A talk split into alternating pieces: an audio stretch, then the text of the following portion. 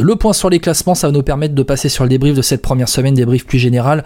Étienne, le point sur les classements, donc avec la victoire aujourd'hui de Michael Woods devant Pierre Latour, Matej Moric.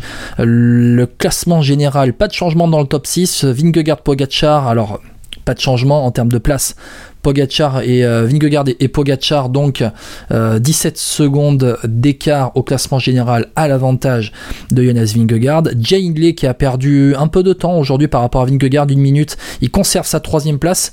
Il conserve sa troisième place avec une 40 d'avance sur Carlos Rodriguez, le jeune espagnol euh, de la de la Ineos. les deux frères Yates, Adam et Simon sont 5 et 6. Tom Pitcock 7. Il grimpe 2, il, gagne deux places au classement. Tom Pitcock a pris une très belle du Puy de Dôme.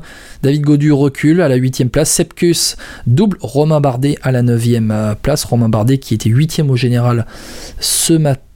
Euh, et Romain Bardet qui est 10 donc du classement général. Allez, je vais donner très rapidement de la 11e à la 15e place. Bilbao, Menties, Bourman, Landa, Thibaut Pinot, Félix Gall 16, ah tu vois, il y a les équipes françaises derrière, Guillaume Martin qui a reculé aussi aujourd'hui, et Ben O'Connor qui a pris un éclat, 18ème du général. Le classement par points, pas de changement. Philipsen avec un monde d'avance, un monde d'avance, c'est-à-dire 110 points d'avance sur Brian Cocard et un peu plus de 110 points sur Mats Pedersen. Le classement du meilleur grimpeur avec une belle bataille peut-être qui s'annonce. Euh, Nason Poles qui a pris encore des points aujourd'hui, 46 points en tête devant Félix Gall, 28 points. Tobias Allan Johannessen, Ruben Guerrero, Michael Woods à 20 points. le classement du meilleur jeune après une semaine.